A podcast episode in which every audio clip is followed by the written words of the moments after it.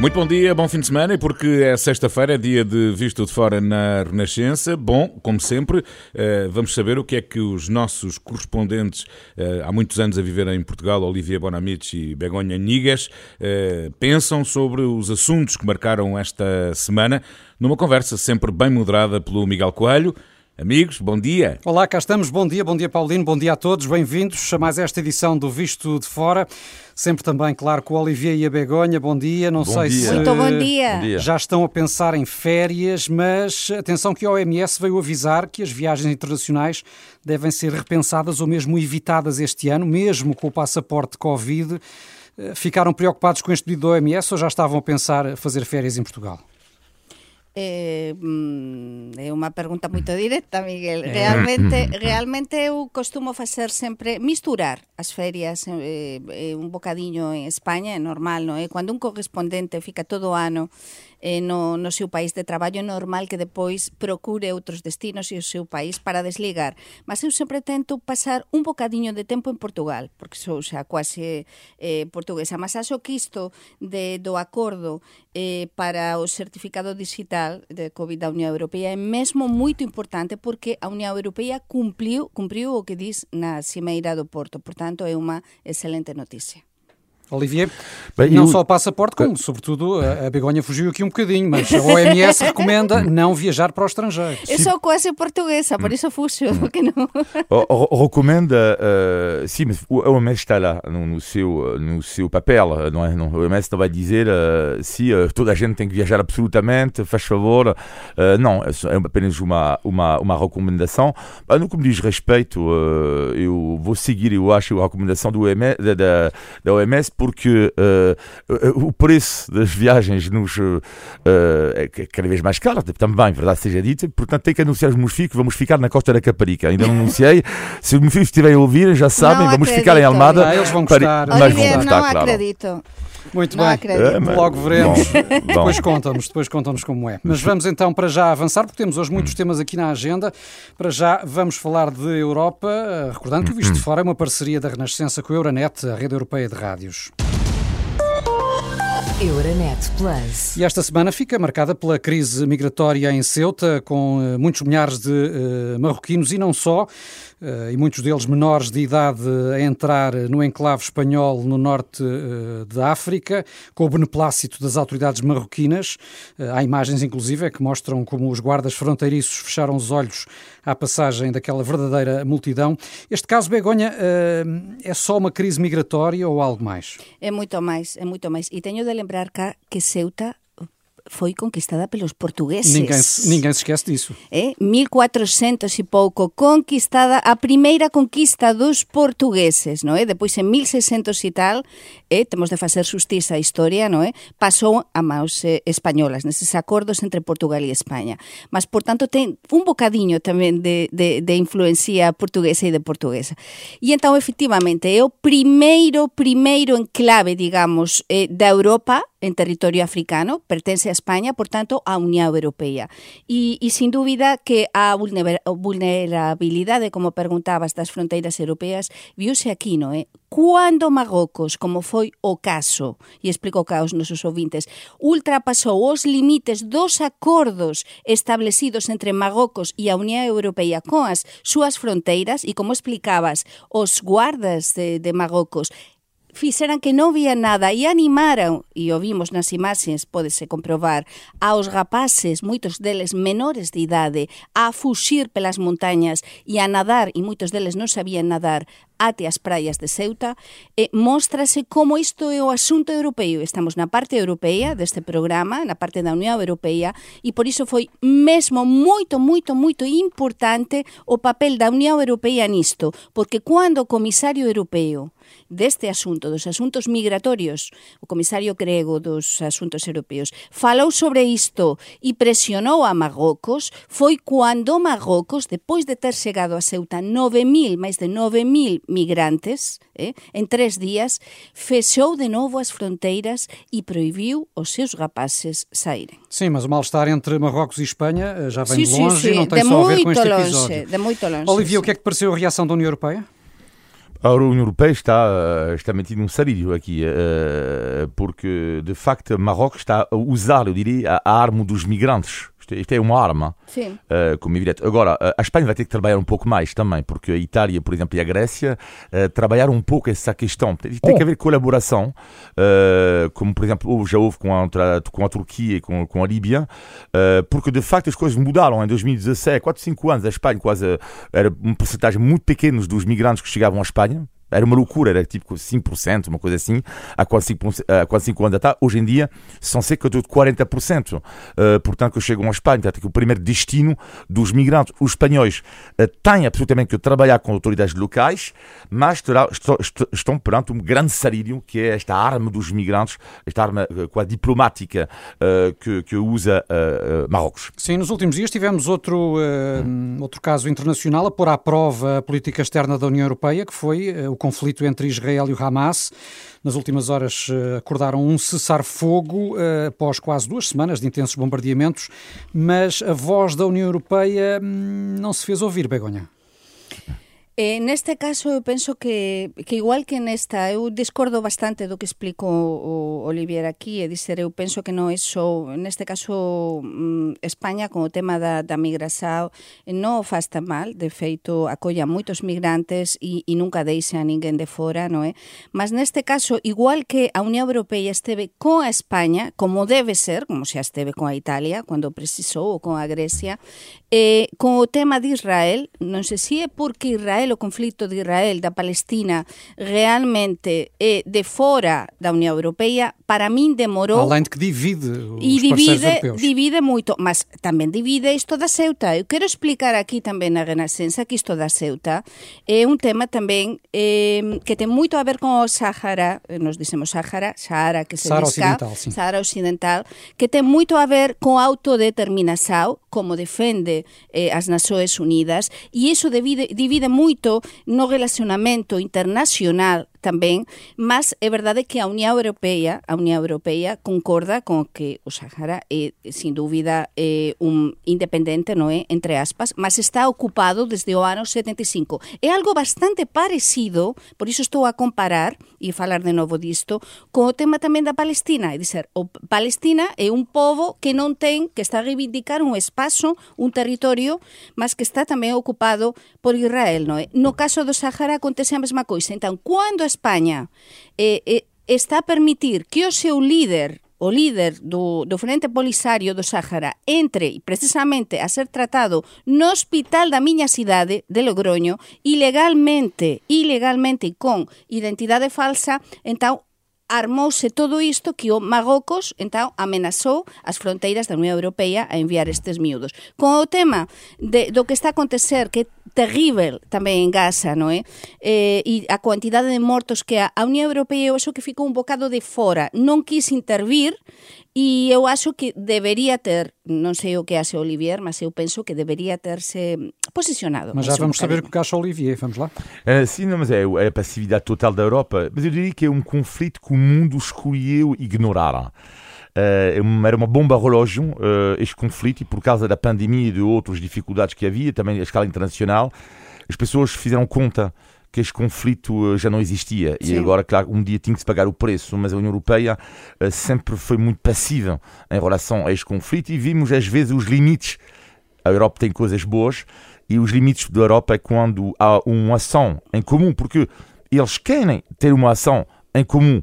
A questão é quando divididos, como é que tu fazes quando existe própria divisão dentro da União Europeia para ter apenas e só um interlocutor são às vezes os limites da Europa. E depois que é muito importante também ter líderes europeus eh, eh, que fiquen coa vontade de facer algo neste tema. Temos o caso, por exemplo, do Felipe González en España. O Felipe González houve unha conferencia importantísima cando, non me lembro exactamente se foi no ano, foi no ano 90 e tal, en Madrid, precisamente que esteve quasi, quasi para solucionar todo este tema na Palestina, non é? Eh? Desde entón estamos á espera dunha solución. E é verdade que tende a haber, moitas veces tende de vir desde dentro, mas tamén desde fora. Eh, tende a haber, tende a haber alguén que, que, que, que teña forza suficiente para tentar que chegar a un acordo entre as partes. Sí. Neste momento parece que a todo o contrário a isto. A União Europeia, entretanto, também eh, está sobretudo é centrada na questão da pandemia e da recuperação económica eh, que se espera que aí venha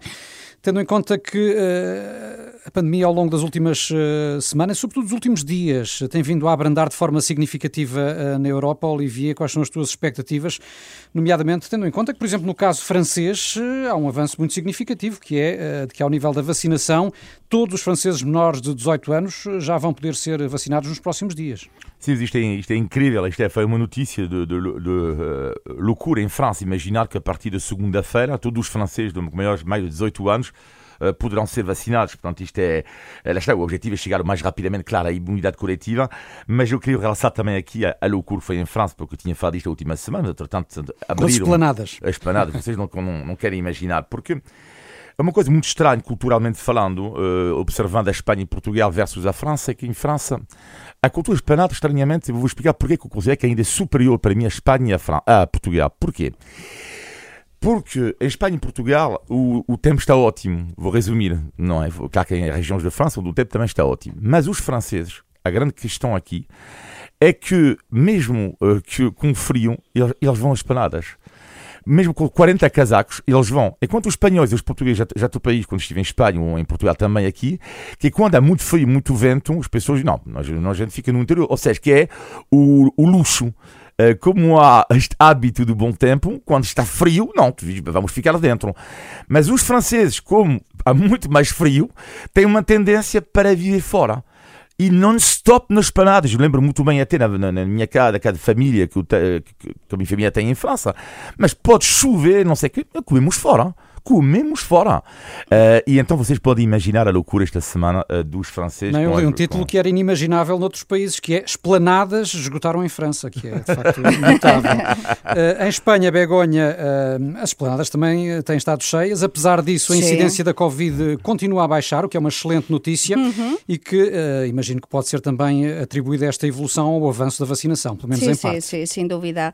E depois é verdade que, que houve um estudo, não é, que que, que dis agora vamos comenzar a ser vacinados, digamos, eh, a segunda eh, a segunda vaga, ou as persoas que fomos que recebemos a primeira dose da, da AstraZeneca, non A segunda é? dose será com a Pfizer, non é? Mas eh, podes escolher, eh, escolher, é o que quero explicar cá, porque houve moita polémica entre as 17 comunidades autónomas españolas, que lembro cá, cada comunidade autónoma española ten a potestade para escoller determinadas coisas, non é? determinados pontos eh, eh, na vacinación, mas tende a haber un acordo de mínimos. Entón, neste caso, o goberno central español defendía precisamente depois dun estudo que saiu esta semana que defendía que é mellor os que fomos vacinados pela, eh, con a AstraZeneca ser vacinados pela Pfizer, non é?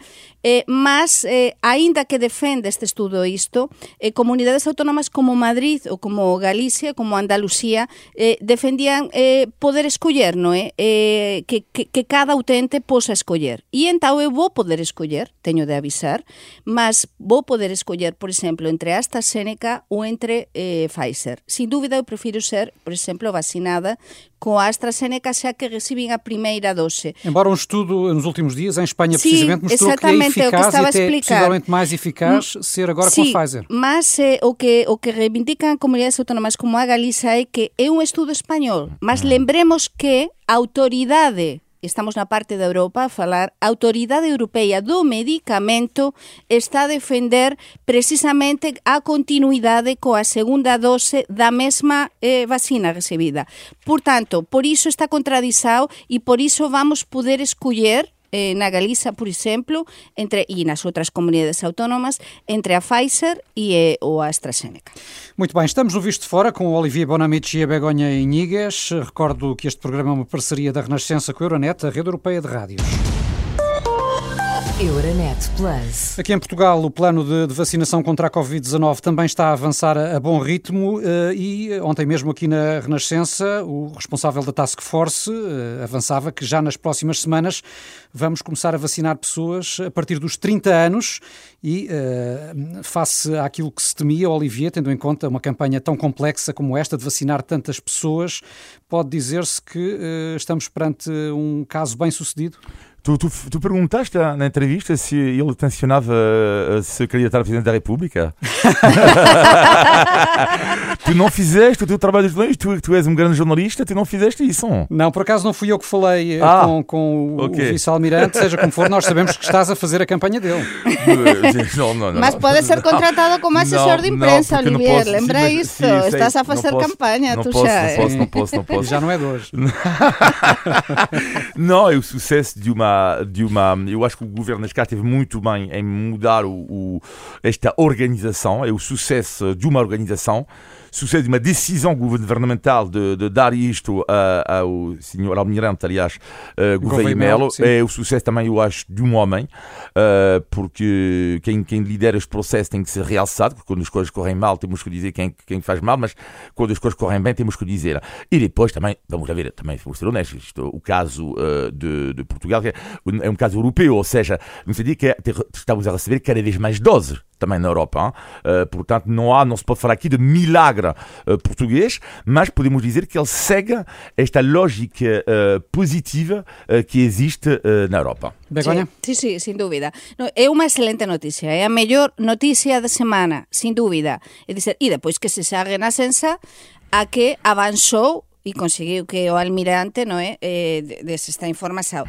Pensar que a comenzos de agosto, se non houver mudanzas, se crucemos os dedos, a comenzos de agosto, as persoas dos 30 xa van estar vacinadas. Somos nós, Olivier. É unha, é unha noticia, é unha noticia ótima, mas como explicaba Olivier, é dizer, non é un milagre, é dizer, Portugal está moito ben en termos en comparativos con a Europa, está dentro da media, mas tamén non é dos primeiros países, é dizer, está, está na media para cima, non é? Sim, mas, mas, está muito bem, está muito sim, mas bem. sabem que em Portugal há sempre muitas dúvidas sobre o nosso sentido de organização. Não, mas está a correr muito bem. Já temos falado isto hum. nas últimas semanas, temos dito e temos dado parabéns também a toda a equipa da Task Force, porque desde que pegaran e desde este, que comezou esta nova xefía, sin dúbida as coisas melloraran, é verdade que tamén axudou, como explica Boliviera, a chegada masiva de, de vacinas, non é? Mas eh, há uma estado eh, mesmo boa, non é? Iso está a notar. Mas é, é, nestas alturas, uma coisa que eu sou orgulho de ser europeu, que é Sim. Eu tenho certeza eu, que se a União Europeia não tivesse feito uma compras em comum, uhum. 60% dos franceses e dos alemães teriam sido já vacinados e se calhar 5% apenas os portugueses uh, ou dos, bul, uh, do, dos, uh, dos búlgaros, sim, por exemplo.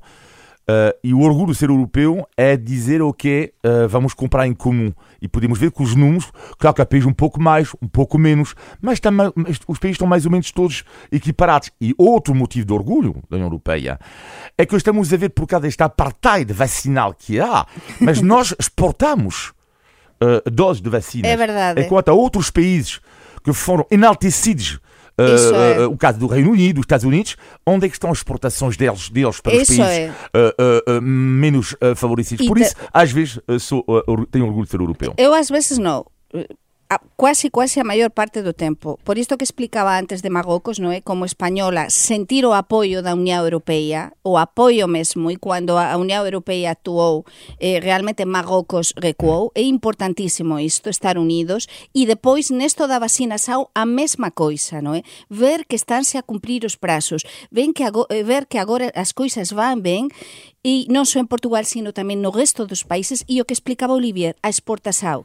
Eh, mm. O feito, por exemplo, de que Portugal estese a exportar aos países do PALOP eh, é moito importante agora cando esteve o presidente da, da República en África estes, estes días, sí. aos días. É, é fundamental, nós temos de ser solidarios, porque con isto da vacina SAO e con isto do COVID, se non somos solidarios, o mundo non vai ficar inmune, por iso debemos ser máis solidarios do que nunca. Olha, e já que falamos em em, abertura uh, ao estrangeiro, Portugal abriu as fronteiras e está desde uhum. segunda-feira a receber turistas, uh, nomeadamente do Reino Unido, que começaram a chegar aos milhares. Como se sabe, são muito desejados porque a retoma turística e económica depende muito da vinda destes viajantes estrangeiros, mas por outro lado há o receio, nomeadamente com estes britânicos, que possa também vir por aí a tal variante eh, indiana. Olivia, como é que fez esta questão? Epidemiologistas dizem já, sabe, que é um... já sabemos que não és. Não, mas desta vez não ia dizer isto, Miguel. Dizem eles que é um risco controlado, portanto eu quero acreditar na palavra na sabedoria uh, uh, deles. Agora, é tão boa esta notícia porque o, o motor do turismo anda a economia portuguesa, além disso, Portugal beneficia. Lá está que a Espanha, a Grécia e a Itália não façam parte da lista, uh, lista é verdade, verde. Isto é, é uma realidade. é uma lufada de refresco e, sabe, às vezes quando vejo, e isto não é só pessoas do turismo, neste momento, pessoas dos restaurantes, tudo isso, quando batemos palmas, e com toda a razão, na altura, no primeiro confinamento, sou com as pessoas da saúde, às vezes dá-me vontade de bater palmas também para todas as pessoas que sofreram imenso na pele, porque eles, bem, pessoas ligadas ao turismo, foi o drama absoluto. dramas familiares, dramas psicológicos, e rever estas pessoas a sorrirem, a trabalharem, isto é, é algo de, de, de extraordinário e de comovente. Sim, e de facto para inveja de Espanha, porque o Presidente da Ibéria dizia eh, ainda esta semana que Espanha arriscava-se a perder para Portugal sim. e também para a Grécia, dizia ele, o, comboio do turismo, neste caso o avião. Sim, sim, nós temos esta semana, estás a celebrar Fitur, não é? que é uma das maiores ferias de turismo, como saben, penso quase todos sí, os ouvintes, de, de, do mundo, no é? Fitur en Madrid. E entón, precisamente, un dos temas na Fitur foi precisamente eh, a perda no é, de, de, do turismo británico por enquanto no eh, é, até nova avaliação do Reino Unido, é o que se estaba a dizer do outro lado da fronteira na Fitur, no é, dos turistas británicos para os destinos de sempre para os turistas británicos en España, que as Canarias, Baleares, o sul de España. Mas, sin dúbida, é un unha oportunidade para Portugal, eu tivo de facer reportaxe esta semana para Gadio, para a cadena COPE, precisamente sobre a chegada dos turistas británicos a Portugal, precisamente pelo dano económico que todo isto está a surtir, está a surtir e está eh, a ver xa en, en España. Non é? Eh? é unha oportunidade para Portugal que Portugal debe aproveitar moito ben e eu penso que Portugal tamén debe aproveitar moito ben a apertura eh, ao turismo en xeral, non é? Eh, eh apertura non aos viaxes esenciais, sino a apertura ao turismo, non é? Tamén para o turismo español. Eu penso que debe cativar Também ainda máis. a chegar. Sí, mas aínda acho que poden chegar máis. Eu poño un exemplo. Eu, por exemplo, cando cando saio, interveño na, na radio entre varios correspondentes e falan, por exemplo, ah, onde que vas de ferias, ah, pois eu vou de ferias a Grecia, eu vou de ferias, e dizer, aínda aínda acho que que poden vir máis españois. Eu penso que que aínda se pode cativar máis aos españois e os xornalistas podemos facer moito nisto, mas tamén os nosos gobernantes, non é? Turísticamente, porque, sem dúvida, o mercado espanhol em tempos de pandemia é importante. Sim, atenção que eu vejo regularmente a televisão espanhola e normalmente as referências a Portugal são uh, muito elogiosas, de Muito, facto. muito, muito. Agora está a mudar muito a imagem e mudou muito, acho que temos muito a ver também os jornalistas, não é? Eh, todo o que fizemos ao longo dos últimos anos mudou muito, mas sempre se pode fazer mais. Claro, gostava de ouvi-los também sobre uma das notícias do dia que tem a ver com a divulgação dos rankings das escolas uh, portuguesas, uma vez mais a presença dos colégios colégios eh, privados eh, é esmagadora nos primeiros lugares. Basta dizer que a primeira escola pública aparece apenas em 36 É também assim nos vossos países? Ou é um indício de maior desigualdade em Portugal este facto de serem as escolas privadas que dominam as, eh, as melhores notas? Bem, eu, eu, no caso francês é complicado de comparar com Portugal, tem a ver porque a maioria das escolas privadas em França são gratuitas, portanto, uh, portanto é complicado, são coparticipadas pelo Estado, uh, portanto... Aqui é exatamente o contrário, o Estado tem vindo a cortar nos é apoios é aos, uh, aos mais pobres no que toca à frequência das escolas é, é privadas. Isto é que é terrível, é terrível. Eu diria, a, a educação em Portugal faz lembrar a questão da saúde, que é tudo o que é privado é visto como mal da fita. E não entendo isto. Eu não entendo. Mesmo visto durante a pandemia, que o Estado português, eh, finalmente depois houve alguma colaboração com o privado, mas por que, esta separação brutal? Parece que há o aparelho do Estado, o grande aparelho, etc, etc, com as escolas públicas, com os hospitais públicos, e depois há os mãos da fita, que, é, para, que é do tipo para, o, para, o, para os ricaços, uh, existe a palavra ricaço? Não, não sei. Existe, os, existe. Os ricaços, uh, saiu-me assim, uh, os ricos uh, e tudo isso, e é visto um pouco, está com uh, desprezo. E, e, não estou a perceber porque é que não há maior colaboração, porque é que não há mais apoio para pessoas em dificuldades económicas, para poder também integrar estas escolas de excelência. É algo que me faz confusão, admito. Begonha? Sí, eu quero dizer cá que en España non temos algo parecido, por iso para min neste parecido visto, aos rankings, é aos rankings, eh, temos rankings, mas non é eh, non estamos a valorar ou valorizar ou avaliar as calificações. Nos rankings, por exemplo, eh, as escolas, eh, os colexios, neste caso privados, onde eu me eduquei, sempre aparecían nos rankings como os mellores de España. Por exemplo, o Colexio Manuel Peleteiro, na, na Galicia, e podese ver, o Colexio Compañía de María de Logroño, igual igualmente. Mas que acontece? Que nese ranking de avaliação a nível nacional, que por exemplo a medios de comunicação, enfim, a nível do ministerio que se faz, non é só as calificações. En termos nacionais, por exemplo, na selectividade ou nos exames de acceso ou globais, non é? nas, nas determinadas eh, disciplinas. En termos de todo, globais, de nível educativo, valencias, eh, mm, como é que fican os colexios en instalações, é totalmente diferente. Nós somos moito exigentes en España coas calificações escolares, non é? E de feito a espesao educativa en España acompaña muitísimo moito a par os colexios que, por exemplo, inflacionan desculpen, as calificações escolares, non é? A colexios que durante muitos anos inflacionavam as calificações. Sim, em Portugal também, aliás, para... também desta manhã a notícia uh, de, nos últimos dois anos, mais de 60 escolas uh, uhum. privadas terem sido sancionadas pelo Estado, Exatamente. justamente por inflacionarem artificialmente então, as notas. Embora então, neste caso é os rankings sejam sobre os resultados dos exames nacionais Exatamente. e não sobre a escola, nós não temos, as notas não, internas das claro, escolas. Claro, nós não temos exames nacionais assim, é dizer, em Espanha eh, não há exames nacionais como aqui nos determinados, em determinados só há no fim, no acesso à universidade. Sim, mas como é que olhas para esta, para esta desigualdade tão flagrante? Eh, porque poderia ser natural, apesar de tudo, que aparecessem escolas privadas nos primeiros lugares dos, das tabelas. Mas, eh, de facto, é muito longe que aparecem as escolas públicas. Eu faria, já eh, comentei cá nos isto, en España temos a educação concertada. É uma coisa que se tentou fazer en Portugal, non é? Con acordos e con determinados colexios privados.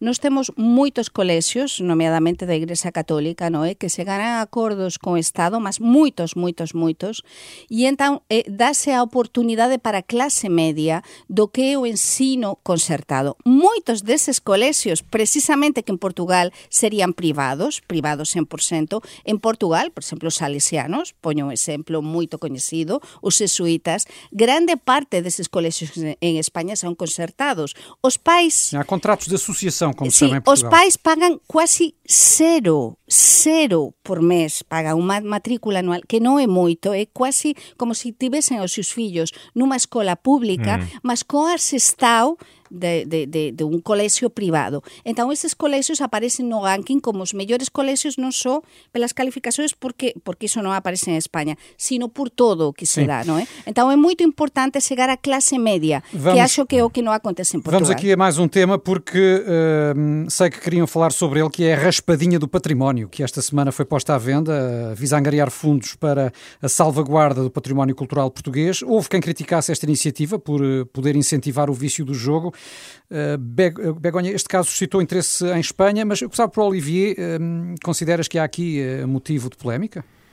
Bem, a questão da Santa Casa de Misericórdia uh, sempre foi algo que me interessou, que me, às vezes mete com confusão. Eu conheço algumas pessoas, por acaso, que eu trabalho na Santa Casa, que fazem um excelente trabalho, mas há um problema ali, que é, é um pouco como em Espanha, acho que é que é eu sempre tenho dificuldades eu com uh, associações que trabalham para o bem da comunidade uh, e depois que pedem que vendem tipo bilhetes de loteria. Uh, porque, por um lado, eu considero que é quase do tipo: eu vou, porque pessoas que jogam raspadinha está provado que são as pessoas que têm menos dinheiro. Ah? Uh, ou seja, eu vou-te retirar o dinheiro, jogas, e depois eu vou ter o dinheiro, e eventualmente depois com o dinheiro que eu tenho vou-te ajudar. Estou a caricaturar, claro. Hein? Mas é um pouco isto que me faz sempre confusão isto. Uh, uh, e, e, e, salvar o património através da raspadinha admite que é eticamente eticamente, porque isto é legal, mas eticamente é algo que me faz muita confusão. Begonha em Espanha Sim. também se joga muito. Sí, mas eh, isto que dixo Olivier é ah, algo ah, ah. no que nos concordamos 100%, eh, xa falamos há semanas cá precisamente de, de, do que tiña surxido esa polémica eh, por causa de que é que xoga en Portugal a Gaspadiña, non é? E eh, sabemos, porque há estudos que o determinan, que son o persoas idosas ou persoas dun perfil socioeconómico bastante ou moito baixo. Por tanto, salvar o patrimonio eh, precisamente con este xogo ou este diñeiro investido por estas persoas, para mí acontece como penso igual que Olivier, para mim tem um problema, há um problema ético por trás. Apesar é? de tudo, finalidades sociais são mais aceitáveis para ti. Sim, mas eh, são as máis asociables, mas non sei por que lanzar este show agora. Há moitas maneiras, há moitas campañas para tentar salvar o patrimonio. Sin dúbida, o patrimonio é unha persoa que defendo sempre a cultura, amo a cultura, vou aos museus, Sim. vou ao E teatro. estimular, estimular os visitantes a, a conhecerem e a deslocarem-se ao património, provavelmente é a melhor forma mesmo de, de o Sí, e valorizar. podes facer de Claro maneiras, sí. mas lanzar este xogo agora, aínda que o Ministerio da Cultura e a Santa. Casa da Misericordia teñan dito e desvalorizado todo isto, eu penso que a mim a min tráeme Ficou, de ficou a, a vossa reserva, o relógio não para e vamos já sem demoras ao índice de tugalidade. Índice de Tugalidade. E uma vez que os turistas britânicos começaram a chegar esta semana, sabem o que significa a expressão para inglês ver? Uh, para inglês ver, sim, claro, eu sei. Uh, Lembro que o índice de tugalidade é aquele momento em que colocamos este desafio ao Olivier e à Begonha, têm de acertar numa expressão típica da língua portuguesa. O que é que querá significar para inglês ver? Ah. Para inglés como é isto ver é é, é algo tipo pensado nos, estrangeiros, algo tipo bombástico. Não, tipo, não, não, não. Olivier? Lá, lá, tua lá. aposta? Isto é tão, é irritante quando, tu, quando diz, é isto que eu sei, isto. Ai. Olha, está aí o, Não, o sinal horário Não, à porta. Não sabemos. Vai. Não, diz-se que é, é para inglês ver quando é só aparência, para causar boa impressão. Ah, Era fácil, eh, o funcionário que fins trabalhar, por exemplo, é só para o patrão ver, neste caso para inglês ver. Uma das explicações para a origem desta expressão hum, remonta a, há quase dois séculos no Brasil, quando, eh, por pressão de Inglaterra, o Brasil aprovou uma lei que era contra o comércio de escravos, mas que existia só no papel, na prática não era cumprida, era uma, uma lei para inglês ver. É E há isto é- quem diga que ainda hoje há muitas leis assim, mas enfim, isso dava outro programa. Acertam para a semana. Índice de Tugalidade. Antes de fecharmos, vamos ainda, como é habitual, ao positivo e ao negativo da semana, na opinião do Olivier e da Begonha. Começo por ti, Begonha, e com o negativo. O negativo, desculpe, mas teño de voltar a Ceuta. O negativo desta semana son as imaxes dramáticas que, que vimos eh, en Ceuta, imaxes tamén de algún morto, eh, imaxes dramáticas de rapaces que fuxían eh, e que foran encoraxados pelas forzas eh, de armadas de, de, de Magocos e pelos policías de Magocos para fuxir do seu propio país e o dramático de pais e demais que non saben nada dos seus fillos da parte de Magocos porque os seus fillos saíran da escola e, e fuxiran a nado e a nadar até Ceuta e agora están eh, pronto a ser acompañados pela Cruz Vermella e pelas autoridades españolas. É un drama, o drama da migração dos migrantes é un drama de toda Europa, é un drama tamén de Portugal e os portugueses teñen tamén de ficar sensibilizados porque igual que acontece con España, pode acontecer tamén con Portugal. Além de que historicamente os portugueses são um povo de migrantes, portanto, Exactamente, como os espanhóis, como os espanhóis, sim. Olivier, o teu negativo? Eh, o- Eu tenho ideia de fazer um trabalho neste momento sobre a cultura do trabalho eh, em Portugal, porque cada país tem as suas especificidades já na cultura do trabalho, e eh, é interessante, e um caso, eh, o, meu negativo desta semana tem a ver com um dos pontos eh, do que diz respeito à cultura do trabalho em Portugal, e que eu pensei nisto por causa, lá está, do trabalho que eu ando a fazer, é que é uma coisa que, na minha opinião, que é uma especificidade portuguesa, eh, que é numa empresa é raro alguém assumir a culpa. Ou seja, eh, em qualquer situação de trabalho, eh, e hum, às vezes podemos cometer erros, não é? Eu também cometo erros. Mas em Portugal, muitas vezes, a culpa é de ninguém. Ninguém. Tipo, tu vais falar com alguém, isto falhou, a culpa. Ah, não, ah, é, não sou eu. Ah, não, isto não sou eu. Isto não sou eu. E esta questão da ausência eh, de responsável perante um erro que pode acontecer é algo que eu acho muito, muito curioso e que precisava um dia de um, tema, de um tema mais longo, de uma conversa mais longa. Sim. Mas vamos então aos positivos, Begonha, o teu? O positivo, xa o dix antes, é ese anuncio do almirante Gouveia Melo de que os 50, 40, 30 en Portugal, non é? As persoas desa idade van ser vacinadas até comezos de agosto. E tamén, ontem tive o prazer e o gosto de estar nos 50 nun almoço incrível dos 50 anos de carreira do grande chef portugués, portugués não, atenção, alemão, Joaquim Koerper, o chefe do, do Eleven, non é? que foi o primeiro restaurante en Portugal a gañar, en Portugal non, en Lisboa, a gañar unha estrela Michelin. É unha maravilla cando encontras a alguén como o Joaquín que teño de recoñecer, ele morou en, en España antes de vir a Portugal a 17 anos E, e ontem eh, foi moito emocionante o almoço, alén da cualidade, da enorme cualidade do almoço, cando le confesa e dis, este é o meu país xa, mm. este é o local onde eu vou ficar. E me perguntaba e falábamos entre nós, ele eh, eh chegou cá o mesmo ano que eu cheguei cá, mm, aproximadamente a 17 anos e tal, como eu. E, e ele disse que este, eu sinto-me ben, estou en casa, dicía ele, algo que eu sinto cando estou en Portugal, non é? E entón emocionei, foi un, un almoço moito especial de alguén que mesmo cociña moito ben, há 50 anos que cociña e que depois de morar en diferentes países, sintes en Portugal en casa. Entón, parabéns para ele. Olivier, agora és tu. O meu positivo da semana é o Almirante Gouveia Melo. Não, estou a brincar. Não, não, não, senão já seria uma pancada. ah, Já seria uma pancada. Eh, o meu positivo da semana tem a ver com um programa no qual eu participei eh, ontem eh, e para mim foi um momento de glória após eh, 25 anos de Portugal estar Programa mesmo... documentário, certamente. Peço desculpa? Um programa documentário. Uh, sim, o, o, estive no mesmo programa do Cotoia uh, e admito que eu adoro a música ligeira portuguesa, não vou mentir. Uh, e descobri uma pessoa super simpática, mesmo adorável. Uh, e gostei muito porque quando estávamos nos camarotes, uh, ele virou-se para mim. Nos camarotes ou nos camarins? No camarim, desculpa. E quando ele virei para ele e oh, estou prazer, não sei o que mais, e ele diz, ah, mas eu conheço o Olivier, e gosto imenso dos seus comentários na Antena 1. Eu digo, não, não, não é mesmo. Ele está mal Ah, Está informado. muito bem na, na Antena 1. Digo, Não, não.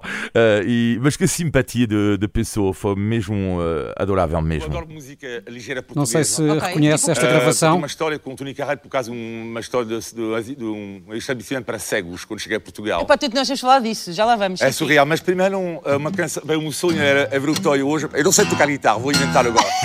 É uma coisa, uma coisa qualquer. É assim, de- tu nas só para música. Quero cantar, quero beijar, Seu quero Olivier. bater a canção toda noite, toda noite. Ah,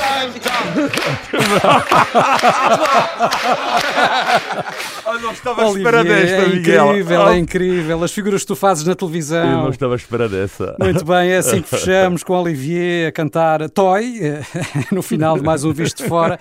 Todas as semanas aqui estamos eh, para conversar sobre a Europa, Portugal e os portugueses. Bom fim de semana, Olivier, Begonha, Tchau, Paulino tchau. e assim que nos ouve. Até à semana. próxima sexta-feira. A sua rádio está em todo lado. Descarrega a nossa aplicação. Renascença. A par com o mundo, impar na música. Como sempre, uma maravilha este visto de fora. Obrigado ao Olivier, à Begonha, ao Miguel. Bom fim de semana.